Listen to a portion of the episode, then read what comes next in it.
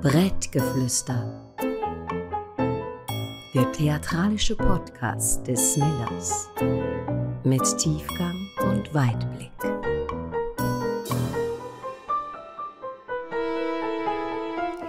Herzlich willkommen zu einer neuen Folge Brettgeflüster am Podcast von Millers mit Weitsicht und Tiefgang. Mein Name ist Andrea Fischer-Schultes, ich bin die künstlerische Leitung von Millers und bei mir im Esszimmer vis-à-vis sitzt eine Frau, es, ist, äh, es leuchtet orange dort es ist wunderschön. Es ist Fabienne Hadorn, die ihr natürlich alle kennt und falls nicht, werdet ihr sie sicher kennen nach dem Gespräch. Sie ist eine der vielseitigsten Schweizer Schauspielerinnen, Sie ist Autorin, Regisseurin, äh, steht auf der Bühne, sei es Komödie, sei es Klassiker. Es ist recht crazy, was sie alles macht. Und ich mache es so, wie ich es immer mache. Ich lasse dich zuerst mal dich beschreiben. Wenn ich dich jetzt nicht würde kennen und ich würde in einem Kaffee hängen, ich wäre so ein Typ, ich wäre im Kaffee, ich würde an einen anderen Tisch schauen, was würde ich sehen? Ähm, ich glaube, man wird mich vor allem zuerst hören wegen meiner Stimme. Die ist nicht immer so schön wie im Intro. Ich habe vorher eben schon mal den Podcast gelassen und gemerkt, stimmt, das bin ja ich, die Intro-Stimme. Bin ich genau, das noch? Intro, von wir vorher gehört haben, das ist auch Fabian Mit Tiefgang und Weitblick übrigens genau, heißt das. das habe ich vergessen sagen. Genau. Also es ist, glaube ich, wirklich so, wenn man mich neben mir im Restaurant hockt, fällt wahrscheinlich tatsächlich die Lautstärke zuerst auf. Vielleicht auch nicht. Äh, die roten Haare sind sicher auch stechen ins Auge der Lockenschopf, der rote. Inzwischen hätte ich ein bisschen grauere Haare. Zum Glück gibt es Pflanzenfarbe. Ich bin schon immer ähm, zufrieden mit dem Roten, habe es darum auch beibehalten. Ähm, es gibt immer meistens ein bis zwei, manchmal drei, vier, fünf, zwanzig expressive Farben in meinem Outfit.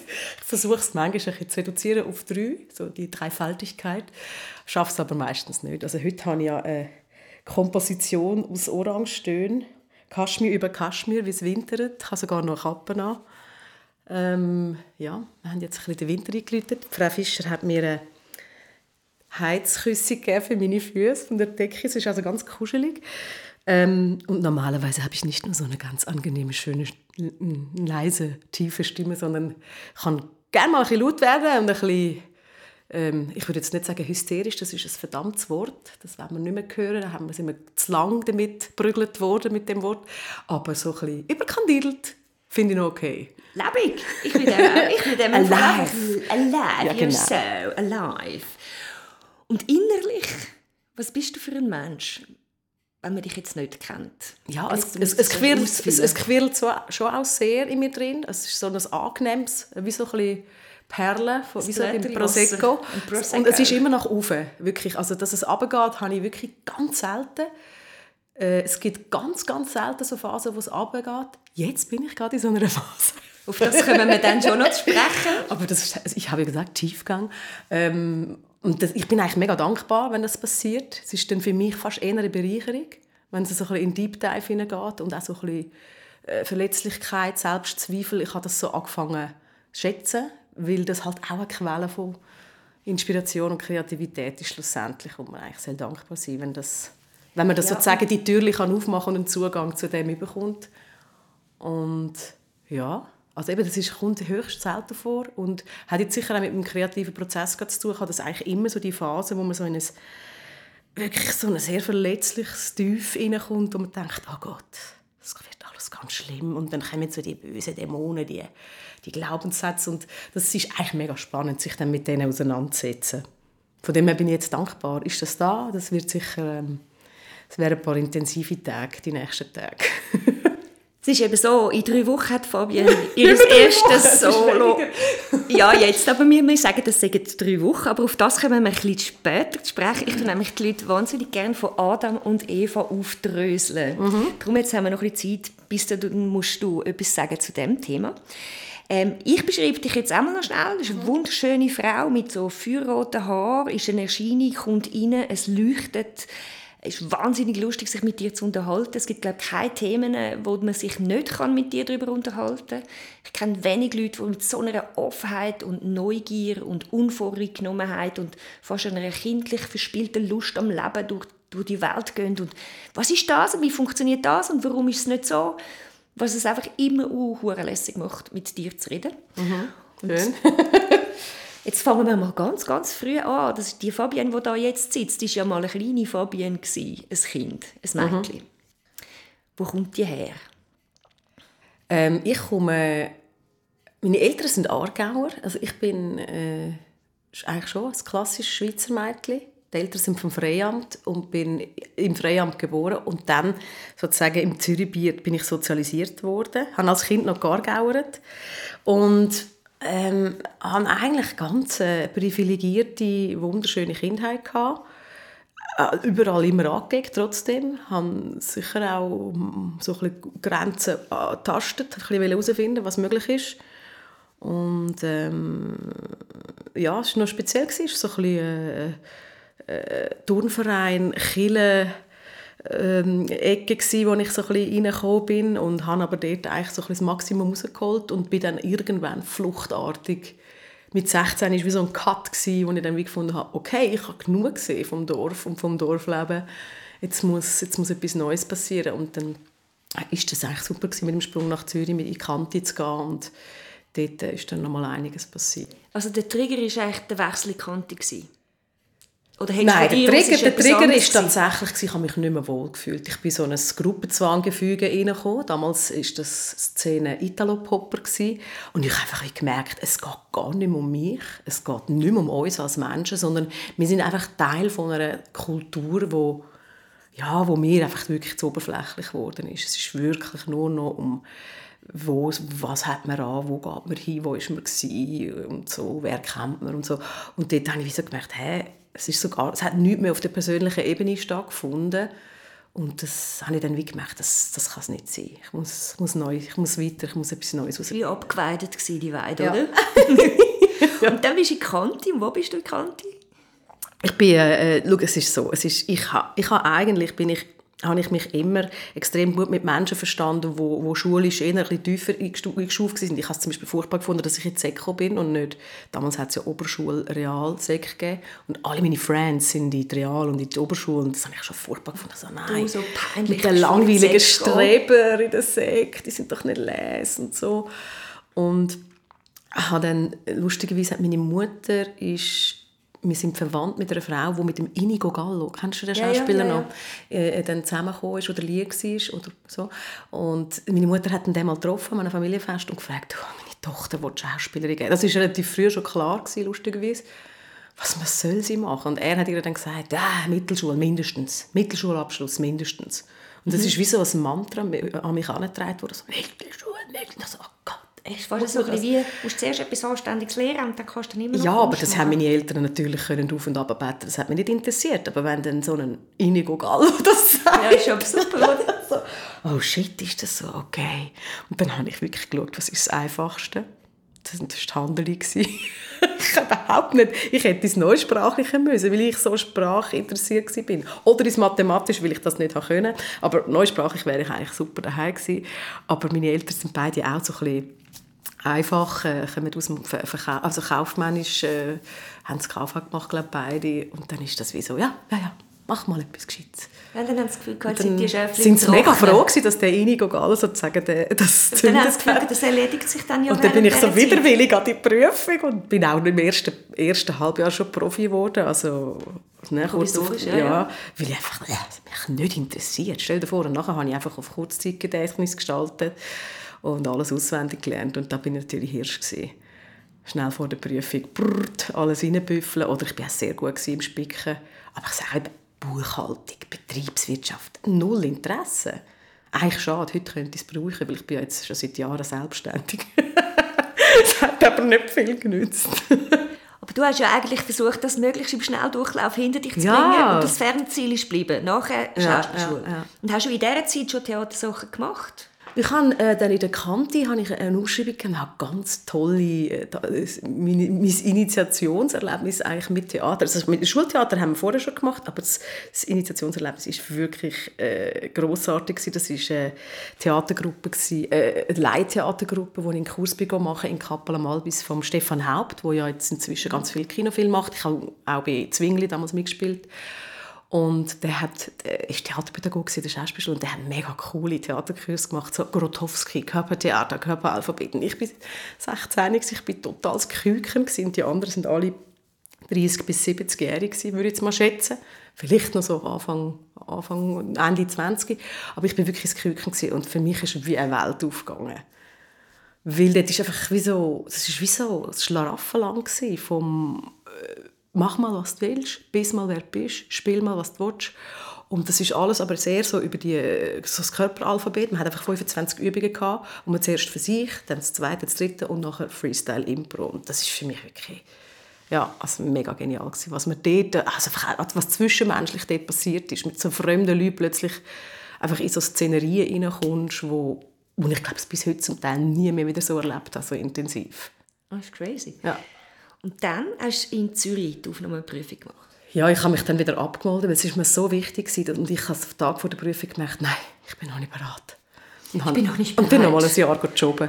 ja, das ist ja noch schlau. Also, weil tatsächlich, wenn, ich habe nur einmal so eine Audition gesehen und dachte schon, ja, ja. ui, ui, ui, ui, das ist schon ein hart. Ja, ja. Ich finde einfach so, wenn man so jung ist und dann so, ja, also ich meine, man sieht es jetzt in diesen ganzen Reality-Shows auch, was die jungen Leute also das ist ja dann noch mal eins schlimmer, wenn es dann noch im Fernsehen kommt. Aber auch dort schon habe ich wie gefunden, hm, ich habe Respekt, ich überlege mir das nochmal und bin dann ein Jahr später gegangen und dann war es gut. Gewesen. Und dann bin ich reingekommen.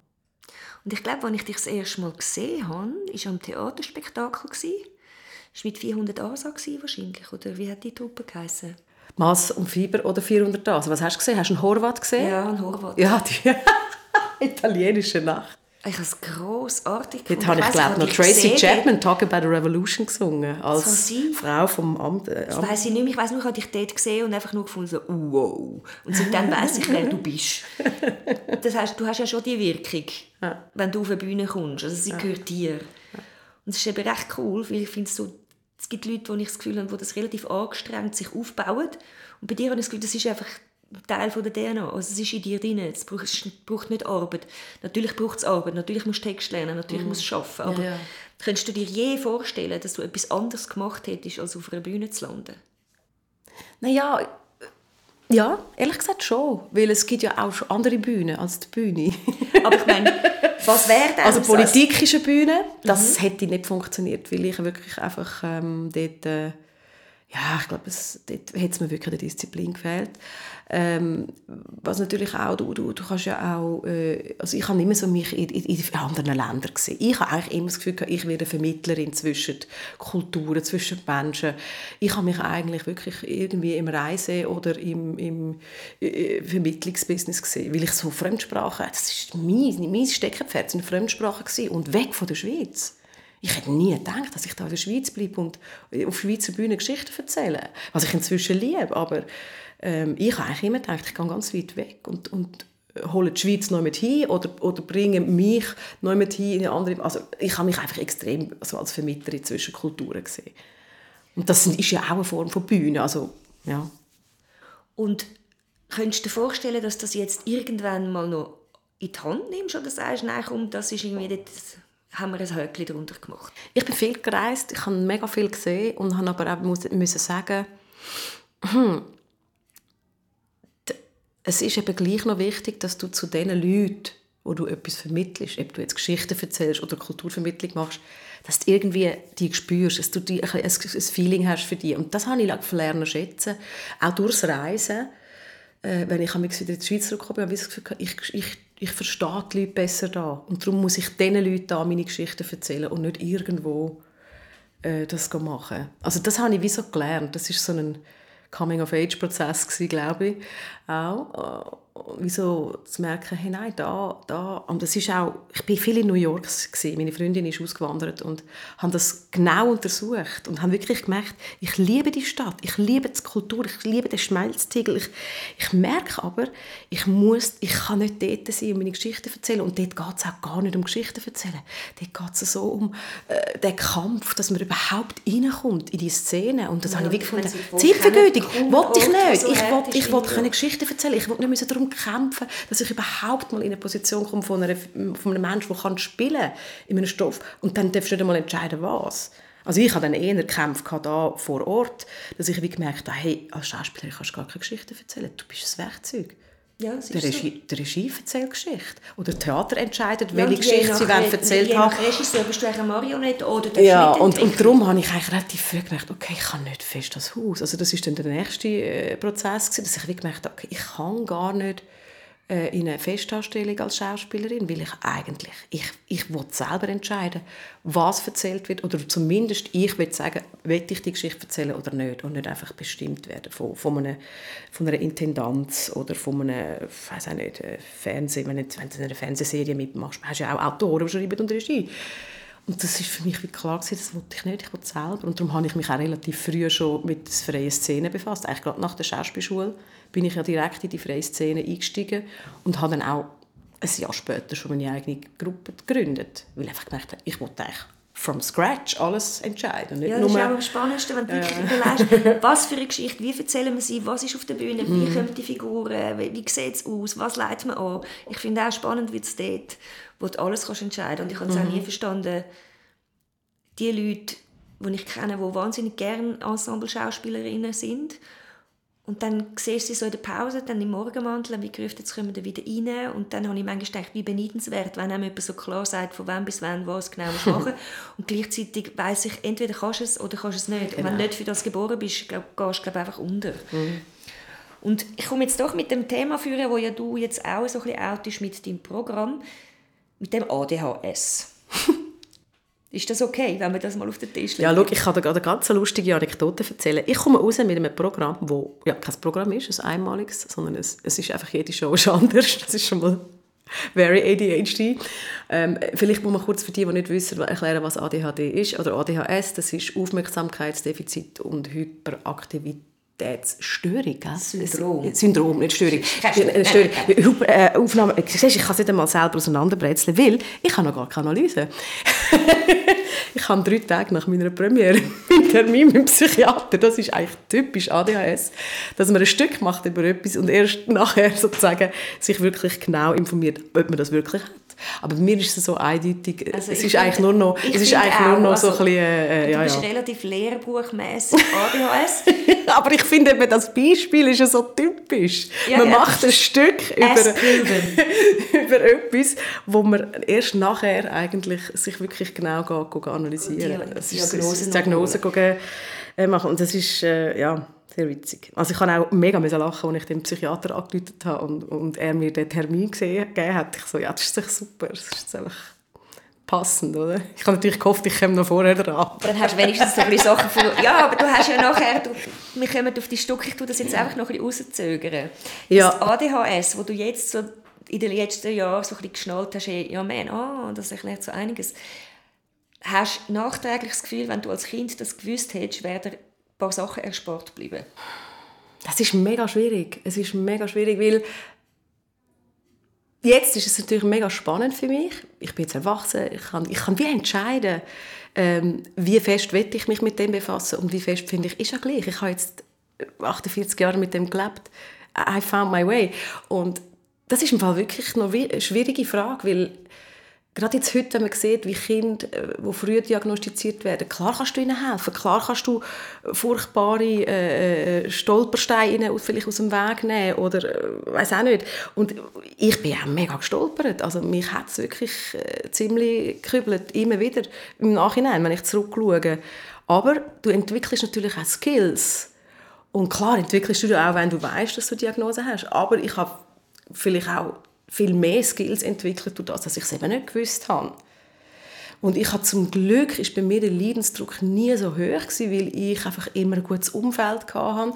Meistens hat mich mein Umfeld irgendwie aufgefangen, akzeptiert und wenn nicht, habe ich dort eben den Skill entwickelt von entweder ist mir egal oder ich habe den Humor. Also ich habe eigentlich, mein Humor ist extrem ein starkes Nebenprodukt vom ADHS. Das ist eigentlich äh, äh, wie sagt man, es ist wie so ein Skill den ich entwickelt habe, um mich immer wieder zu retten in diesen schwierigen Situationen, wo, wo man halt reinkommt, als jemand, der zum Beispiel nicht so aufmerksam ist, wo immer zu spät kommt, wo das Zeug verheddert oder so.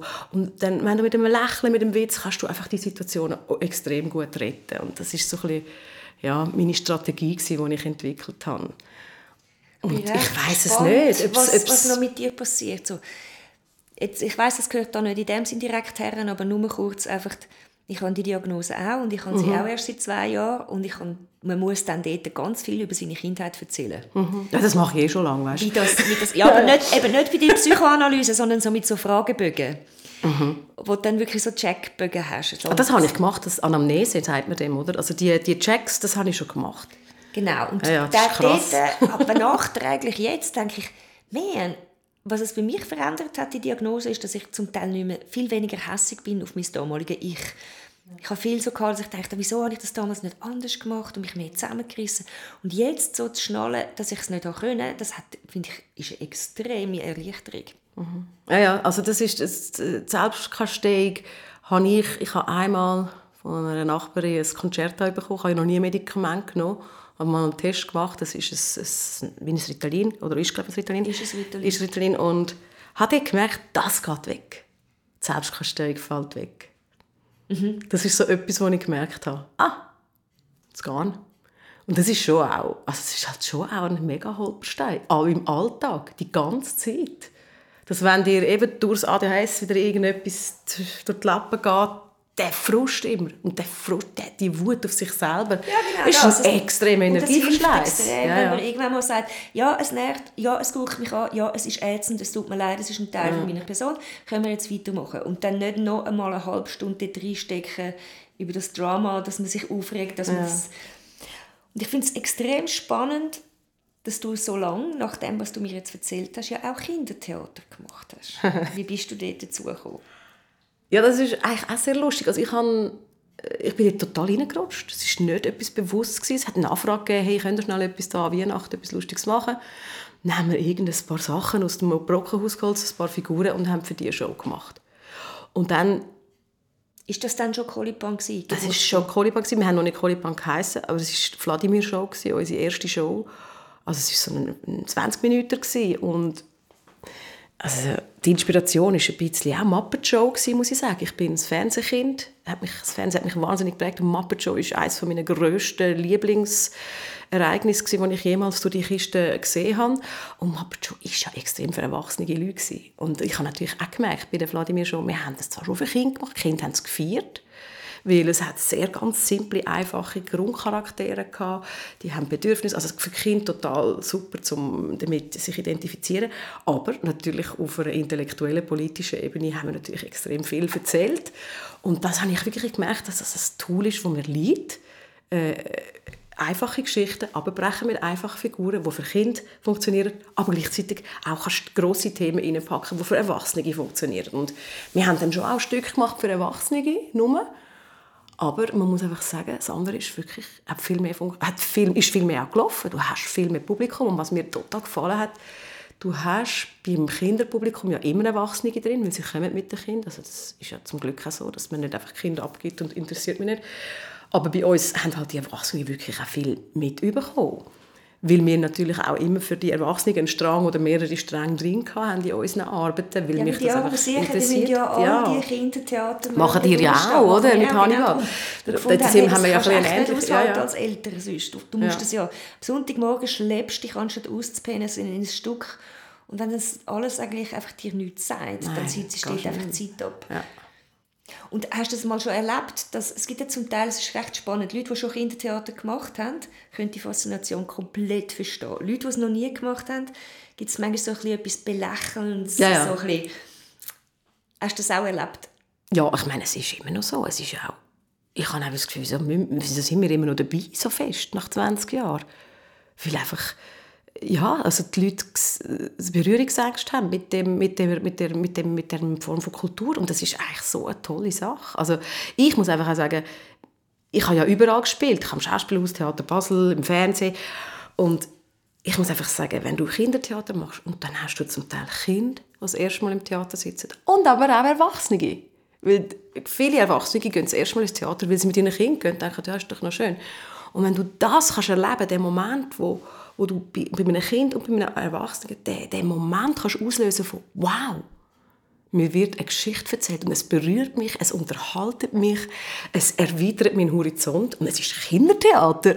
Und das, wenn du diesen Moment erlebst von dem Klick bei diesen Leuten, die wirklich jungfräulich in so einen Ort kommen, und das ist einfach es ist das, gross. Und im Schauspielhaus, ich habe gerne im Schauspielhaus auf der grossen Bühne gespielt, aber dort sind zum Teil so satte Leute gesessen, die schon so oft da gesessen sind und ich habe das Gefühl, ich kann denen gar nicht, weißt, da, da passiert nichts. Du kannst nicht richtig verzaubern. Und Kind kannst du ja dann verzaubern, dass dann kommst ja. irgendwie nach drei Tagen noch so einen Brief über äh, unsere Tochter redet die ganze Zeit mit einem imaginären Papagei seit drei Tagen. Und ja. du denkst, wie geil ist das denn? Ja, aber auch von den Erwachsenen, die einfach wie sagen, hey, ich habe nicht gewusst, dass Theater so kann sein kann und seither ins Theater gehen. Also weißt sozusagen, dass du sozusagen wie auch für sie kannst wie eine Welt auftun, wo sie dann nachher auch und das, das ist das ist für mich eigentlich das lässigste gewesen, wirklich bei Kind und bei Erwachsenen das auszulösen, die Faszination und dass, dass sie wirklich merken, wow, das gibt mir etwas. Das ist, das ist ein Ort, wo ich richtig kann, ja, wo ich genährt wird sozusagen. Das finde ich mega schön. Und was ich auch mega schön finde, ist so, im Erwachsenentheater wird sehr oft darüber debattiert, ist etwas möglich oder glaubwürdig oder nicht. und bei den Kids ist es simpel, du kannst dir jeden Shit ausdenken, was du willst. Solange du ihn glaubst, dann ist irgendwie eine Banane eine Rogette. Muss man gar nicht darüber diskutieren. Eine Banane ist eine Rogette. Ja, und das finde ich einfach grossartig. Während im Erwachsenentheater müssten wir jetzt so darüber debattieren, ob es eine postkoloniale Auslegung gibt mit der Rogeten und den Bananen und überhaupt. Und nein, auf dem Tisch ist eine Banane gelegen, wo ich das jemandem erzählt habe. Das könnte auch es ist nicht so überfrachtet mit, mit, mit Wissen oder mit ja. Wissen oder müssen Wissen. Ja. Also ich finde Kindertheater Obwohl ich nicht sagen dass Kindertheater einfach ist. Also es ist bei uns zum Teil krass, was wir da für Prozess haben. Und ich, ich, ich merke, dass gewisse Leute sich auch nicht bewusst sind. Manchmal sind sich die Leute erst bewusst, wenn sie zweimal unsere Shows gesehen haben, wie genau dass die geschaffen sind. Also es hat Leute gesehen, die haben gedacht, ja, das ist so ein bisschen irgendwie. Und dann sind sie nochmal gekommen und haben gemerkt, oh mein Gott, das ist alles genau taktet das ist nicht einfach irgendwie erzählt, sondern das ist alles genau sauber geschaffen. Also das habe ich auch ein paar Mal erlebt dass sie das wie nicht checken, weil, es, weil wir es so nonchalant und ja, so ein bisschen trashig spielen. Ja. können wir nicht mithalten. Na, ja, klar. Also es, ist, äh, es ist mehr einfach, dass sie so wie sehen, dass, wie viel Arbeit dahinter steckt, nach zweimal schauen, weil sie wie sehen, aha, das ist... Nicht tra tra tra Ja, ja. Oder manchmal checken sie es auch erst beim zweiten Mal schauen, was da alles noch für Layers drin sind, was da noch dazwischen ist. So, weil sie einfach wie nochmal neu schauen. So. Das ist eine gute Überleitung. So, wie wichtig ist für dich Impro auf der Bühne? Ja, es ist essentiell. Also, ich habe es mega gerne, ein gutes Gerüst zu haben. Äh, aber damit das Flämmchen brennt, vor und auch während der Vorstellung brauche ich die Möglichkeit von, von, von selber können noch ein bisschen spontan etwas entwickeln. Und das ist natürlich, das hast du eh mit Publikum. Du hast ein Publikum, bei Kindern hast du sowieso ein Publikum, das unberechenbar ist. Und ich, ich weiß ganz viele Leute, die hassen das, das die Unberechenbarkeit von, von Kinderpublikum. Ich liebe es. Ich auch. Ich liebe es, wenn sie laut sind, Lehrer, wenn sie sich entschuldigen können, sage ich, Entschuldigung, eure Kids sind Bomben gewesen. Die haben geschrauen, die haben miteinander geredet. Ich habe gesehen, sie sind bei der Sache. Mich stört das nicht, wenn Kinder miteinander diskutieren. Wenn ich weiß, sie diskutieren jetzt gerade darüber, wieso dass der Atreu so gemein behandelt wird vom, Balt, äh, von mir jetzt da, also bei mir unendliche Geschichte. Und dann ist das super. Und, und, und, und dann, wenn es zu viel ist, dann baue ich das ein. Dann fange ich mit ihnen an zu reden. Und das sind dann die Momente, wo ich ja, wo das Flämmchen dann wieder ein bisschen grösser wird. Also das ist mir mega wichtig, dass man die Möglichkeit hat. Das hast du rein vom Live her schon und vor allem auch vom ohne vierte Wand spielen. Das ja. ist für mich eigentlich durchs Band fast immer der Fall. Es gibt ganz wenig Projekte. Ja, aber auch sonst bei den Erwachsenenstück mache ich fast kein Projekt mehr, wo, wo vierte Wand haben. Das ist, äh, das ist für mich wie so, hä? Nein. Ja, wenn muss, du vorher sagst, du vermitteln in andere Länder und mit Leuten und dich austauschen, ja. dann ist es logisch, dass eine vierte Wand da eigentlich nicht wahnsinnig viel verloren ja, es, ist, es, es behindert ist. mich. Es ist wie so, ich will den Leuten in die Augen schauen. Also das ist mir sehr wichtig, ja. Und was ich noch nicht ganz weiss, machst du jetzt überhaupt noch Kindertheater im Moment? Ja, ich habe ja Stadtführung. Ich tue jetzt ja die Leute durch Zürich führen. mit einer, ich sage mal, mit einer Compilation aus Stoffen, die ich auch schon bei Colipan hatte, aber auch mit selber neu entwickelten Geschichten und Figuren. Und im Rahmen von was ist das? Das ist äh, einfach Zürich, das heißt Heureka Zürich einfach erfunden und einfach Zürich ist die Fixausstellung im Landesmuseum, wo ganz viele Objekte sind, wo irgendeinen Bezug zu Zürich haben und das, die haben mir den Auftrag gegeben und es hat mich auch mega inspiriert die Ausstellung, weil du dort halt wirklich über Objekte eigentlich einen Zugang findest zu einer Stadt. Und wo kann man die machen? Ich mache sie morgen und sich anmelden, aber ich tue nachher dann sowieso noch im Show Also jetzt morgen ist die letzte von dem, von dem sagen wir, es ist Herbst, wir machen sie nur in den Sommermonaten. Das morgen gilt nicht für Gibt's nicht, genau. Nein, aber wir, wir tun sie jetzt im Frühling wird sie für Schulen wieder angeboten. Das habe ich noch nicht, äh, neu angeboten und öffentliche gibt es auch wieder. Gibt es auch wieder. Ab dem Frühling, einfach, wenn es wieder ein bisschen wärmer wird. Und das findet man wo? Über das Landesmuseum? Ja, oder auf, meiner, auf meinem Instagram tue ich es einmal posten. Aber das, man findet es sicher über «Einfach Zürich». «Einfach Zürich», dann tue ich das nachher mhm. alles noch drin. Und sonst, also Kolipan hat jetzt sozusagen nach 20 Jahren haben wir ein bisschen reduziert. Wir haben aber noch mal die unendliche Geschichte noch einmal im Dezember im Stadelhofen, da freue ich mich. Oh, das ist super. Das wird wahrscheinlich so vielleicht unsere Derniere mit Kolipan. Ich weiß es noch nicht. Das Welches Datum? Ähm, Mitte Dezember. Also gut, ich schreibe es unten rein. sind ein paar Shows. Wenn ihr wissen es steht ja. dann unten am Und Coliban hat, sich, hat aber... Was haben wir? Doch, das ist jetzt eigentlich das letzte Stück, das wir noch spielen. Aber Coliban, also der Gustavo, mein Bühnenpartner von Coliban, er hat das Theater Teatro Latte. Also er ist noch richtig fett unterwegs und produziert auch neue Stücke. Und ich bin jetzt mal da mit dem Solo beschäftigt, mache ja auch noch viel anderes Zeug und habe mich jetzt äh, so ein bisschen wieder, äh, ja, will wieder mal mit den erwachsenen Zuschauern arbeiten. mit ihnen arbeiten, weil ich ja vierte Wand gerne e-, e-, eliminieren Jetzt glaube ich, jetzt sind wir an dem Moment, wo wir können anfangen mit dem neuen Solo. Jetzt sind wir schön vorbereitet darauf. Du hast dich ja mal bei mir gemeldet und gefunden, ja, du machst jetzt dann auch mal ein Solo, so im Stil von wie, viele, wie vielen Leuten habe ich schon geholfen, wie viele Leute habe ich schon begleitet, wie viele Leute habe ich schon Regie gemacht. Und jetzt will ich auch ein Solo machen. Ja. Und ich nehme jetzt nur ein bisschen etwas vorweg, der Rest ist alles deine Geschichte. Und du bist irgendwann auch zu mir gesagt, aber es ist eigentlich so klar gewesen, dass für dich lange nicht ein Solo, wo du einfach einen Abend auf der Bühne stehst und etwas erzählst. Das würde gar nicht passen. Das würde den Reichtum von deiner Welt ja gar nicht abbilden. Darum hast du dich für andere Formen entschieden. Ja, es, hat, es gibt mehrere Gründe. Also, der grösste Feind von einem Menschen mit ADHS, kennen wir ja beide, ist Langeweile. Und auch ein bisschen Routine. Und das ist für mich die Vorstellung, jetzt nach 25 Jahren endlich mit meinem Solo rauskommen. Erstens mal, was, ein Solo? Das 1,20 ja, ist eine gute Zeit. Und dann auf 1 Stunde 20 jetzt schnell ein Solo abbrechen und das dann immer wieder so spielen. Es hat in meinem Kopf es hat einfach nicht funktioniert. Es ist wie nicht aufgegangen. Ich kriege doch nicht jetzt auf 1 Stunde 20, nach 25 Jahren, habe ich so lange gewartet, ein Solo an, wo dann auch stimmt, wo dann auch langt. Wo du alles gesagt hast, alles, was ich Ihnen schon immer mal sagen wollte. Immer sagen wollte. Nee, ja. keine Chance. Und das äh, ja, ist dann relativ... Es hat einen Moment gebraucht, bis ich gemerkt habe, nein, das muss anders gehen. Das kann es nicht sein. Hat dann gedacht, ich mache wie so ein Solo und dann aber noch einen zweiten Teil mit Gästen, dass es jeden Abend ein bisschen, ein bisschen Veränderung gibt. Weil ich merke auch, allein auf der Bühne ist auch so ein bisschen etwas, wo, wo ich die Langweile-Alarmlampen schon gesehen leuchten ich brauche es gegenüber. Klar, ich habe das Publikum, das ist schon mal toll, aber eigentlich auf der Bühne finde ich es schon auch lässig mit Leuten und habe dann aber wirklich gesagt, nein, jetzt, musst du das, jetzt nimm das ernst, du musst dein Solo machen. Und habe dann aber wie so gemerkt, hm, aber Gäste müssen sein. Also, und zwar lässige Gäste, also Gäste, die mich irgendwie faszinieren, Leute, die ich äh, spannend finde. Müssen nicht einmal unbedingt Bühnenmenschen sein, sondern eigentlich äh, stehe ich auf Nerds, irgendwelche Spezialistinnen und Spezialisten, die etwas Besonderes können oder kennen. Und dann habe ich aber auch gemerkt, ja gut, aber das vorher immer gleich geht eigentlich auch nicht. Es ist einfach wie zu viel. Und es haben mich so viele Themen interessiert und vor allem so Gegensatzthemen. Und ja, dann ist es dann relativ schnell klar geworden, okay, wir machen eine Serie. Es ist ein bisschen wie ein Buch schreiben. So es ist eigentlich wie ein Buch schreiben auf der Bühne. Äh, es tut sich jetzt einfach ja, über neun Shows mal. Das ist jetzt so der erste Versuch, äh, ja, wird einfach äh, neun verschiedene Übungen mit jeweils zwei unterschiedlichen Gästen und dann noch an unterschiedlichen Orten. genau, anfangen tust du ja im Millers. Genau. Und jetzt der Shame on me, habe ich natürlich genau den Zettel nicht da, wo das Datum drauf steht. Ich weiss es, denke ich, auswendig, 10. November. 10. November im Millers.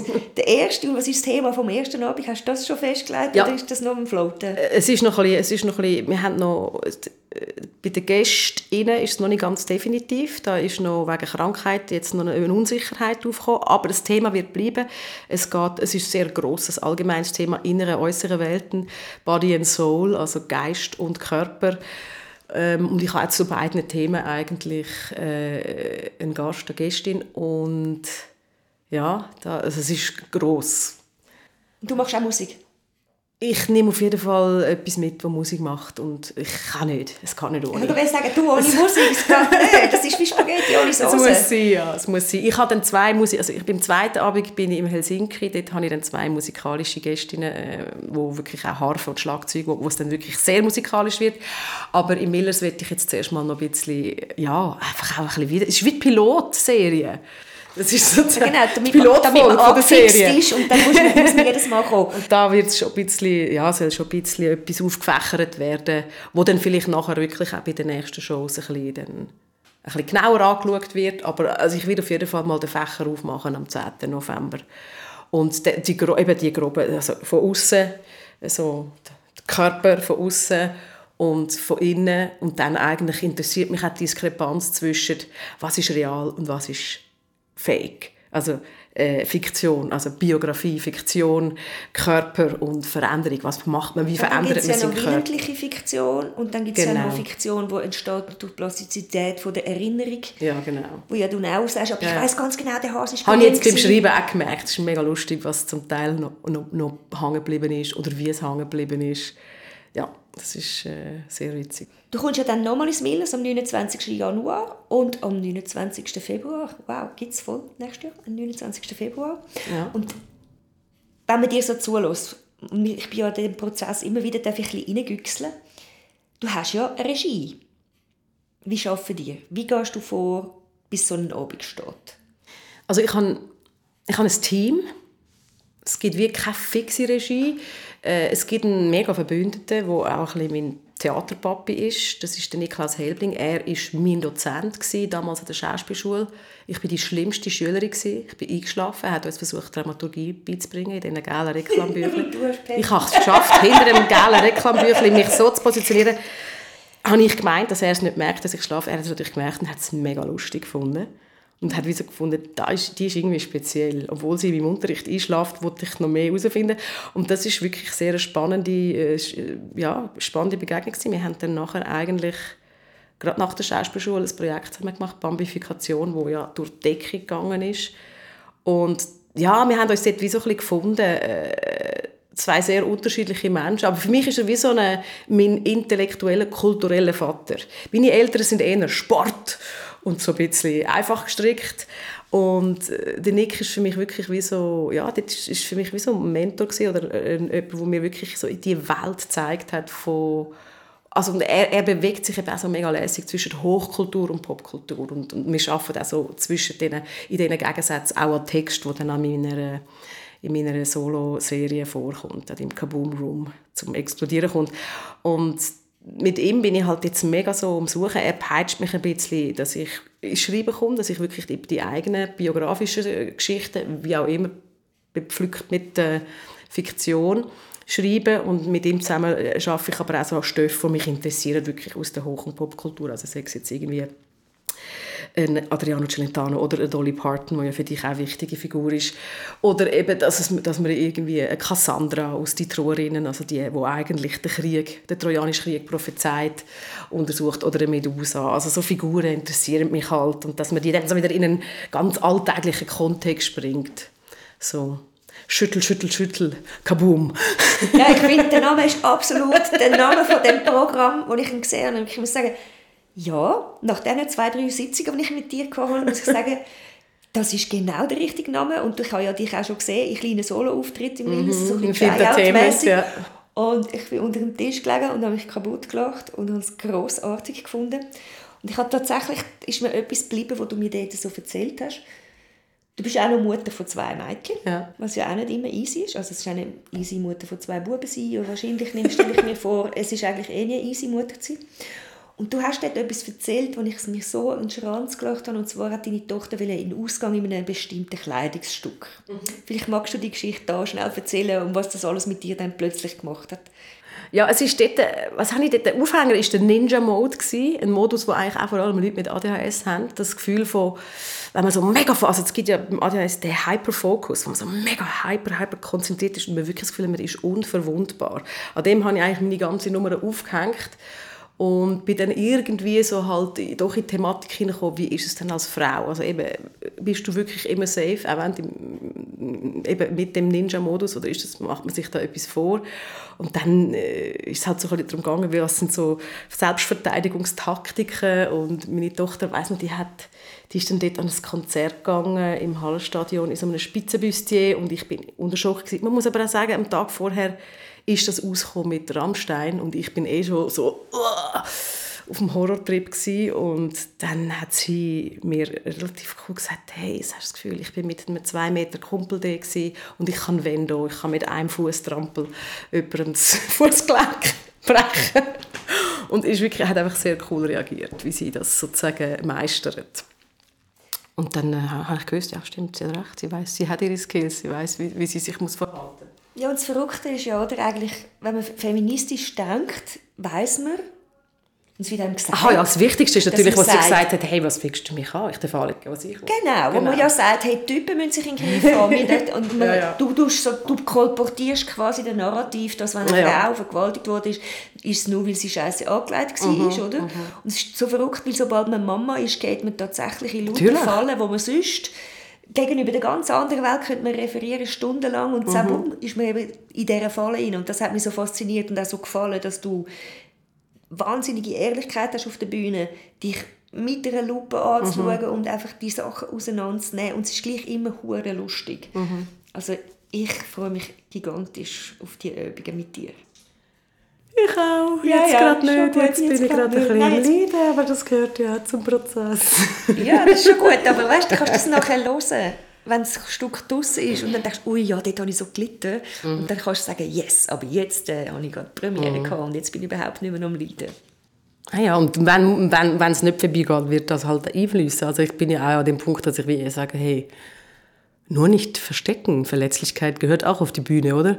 So. Also das ist schon, äh, da bin ich inzwischen zum Glück ein bisschen gewappnet nach 25 Jahren Berufserfahrung. Ja, und die Sache ist ja die, du machst den Leuten auch ein Geschenk. Ja, Jeder, klar. der dort sitzt, denkt, die, die, die würden gar nicht wegen nie ein Lied vorsingen, so wie ich jetzt hier. Aber jemand muss ja. Und dann denkst du, gut, wenn die das eigentlich kann sagen dort oben könnte ich ja das auch mal ausprobieren im Alltag. Und dann denke ich, vielleicht tut man so kleine Mutpäckchen mit auf den Weg geben. Mach es doch, und wenn es peinlich ist, ist es halt. Mhm. Mhm. Schaffen wir alle nicht immer. Ich habe nur noch eine Frage. Was wäre denn so jetzt, wenn du das Ding hinter dir hast, wo du sagst, das ist noch so ein Traumprojekt, irgendwann einmal mache ich das? Hey, das habe ich im Fall nicht mehr so. Ich, kann, ich, kann mich, ich bin irgendwie aufs Alter immer bescheidener geworden. Ich, ich, ich bin mega dankbar für äh, alles, was auf mich zukommt. Und was ich eigentlich mega lässig finde, ist, dass ich so ein eine Gelassenheit bekommen habe. Ich bin jetzt ja ganz neu auch im Schweizer Fernsehen in einer Satire-Show und habe ja, gemerkt... Ich vergessen, ich am Anfang voll okay, aber ich habe auch gemerkt, es ist noch krass, vor, ein paar, vor zehn Jahren wäre das mein absoluter Stress gewesen. Und ich habe dann auch wie gemerkt, und mit dieser ganzen Thematik Frau in der Comedy und ui, uh, uh, Stress, und wo dann plötzlich, wirklich, ich bin erst ganz frisch reingerutscht, wo dann die Anfrage kam, habe ich schon kurz gemerkt, der Pressure von, oh, das ist jetzt nicht einfach nur ein Job, sondern da ist jetzt auch, da ist noch so der, da liegt noch so das ganze äh, Ding darunter mit, das ist jetzt die eine Frau, die das Jobli bekommen hat. Und ich habe gefunden, komm, wenn es jemand machen kann, ohne Angst gehabt, dass etwas schief geht, dann ich. Ich habe jetzt wirklich einfach, ich habe nichts mehr zu verlieren. Ich habe aber auch noch Feuer. Let's give it a try. Und das finde ich eigentlich mega lässig, dass ich jetzt so eine Haltung habe, wovon ich finde, hey, ich mache es mal und wenn es schief geht, auch gut, ist egal. I've tried. Und, und dass ich also ohne Druck, ich, ich, meine, ich, darf jetzt nicht, ich kann jetzt nicht sagen, dass ich gar keinen Druck mehr habe. Ich bin jetzt auch so ein in einer Krise, aber das ist ein angenehmer Druck. So. Aber ich das merke, ist übrigens die Sendung des Monats. Ja, die Sendung des Monats. Ne? Also, die ist erst einmal rausgekommen, jetzt kommt Ende Monat nochmal eine. Und das ist auch gut, dass sie des Monats ist, dass wir wirklich das nur einmal im Monat haben. Also da bin ich froh, dass der Gabriel darauf bestanden hat, als Familienvater Und ich auch als Mutter bin da wirklich sehr froh. Und ja, es ist ein super Team. Ich habe mega Spass und bin, also, ja, dass man so ein bisschen bescheiden und dank, dankbar kann so in so Sachen hineingehen. Das ist lässig. Und dann vielleicht, wenn es fängt, doch noch etwas rausholen und etwas Tolles machen. Stimmt schon. Das ist eigentlich ein guter Abschluss. Es geht mir auch so, dass ich denke, was wollte ich alles noch machen? Und dann denke ich so, all die Sachen, die ich noch will, die sind eigentlich recht, die werden immer kleiner. Mm. Und zwar, ich habe nicht das Gefühl, sie werden unbedeutender, sondern ich denke, wenn man sich so vorstellt, wenn ich junge Leute höre, und dann will ich auf Deutschland und dann will ich ja. da groß und denke, für was? Der Aufwand ist gigantisch, der Schmerz ist immens. Mm. Du bist trotzdem in 200 Jahren vergessen sein, sogar wenn du die grössten Bücher geschrieben hast und die besten Filme gemacht hast. Und es viel wichtiger wird eigentlich, was mit den Leuten rundherum passiert, im Alltag passiert, mhm. dass man sich irgendwie amüsiert und eben genau, dass du auf der Bühne, wenn ein Fehler passiert, halt einen Lachrampf bekommst. Mhm. Und dann ist das ein guter Moment und dann ist das Magic. Ja, ich glaube auch. Baby Steps, aber geniessen, jeder einzelne. Baby Steps, bevor we do the Rollator Steps. Was auch immer es ist. ja, ist cool. Hey, vielen Dank. Und ich tue unten in den Show Notes dann noch alles schön rein, wo man kann mit dir durch die Stadt wandern, wie die Sendung heisst und alles. Super. Ciao zusammen, danke vielmals. Ciao zusammen.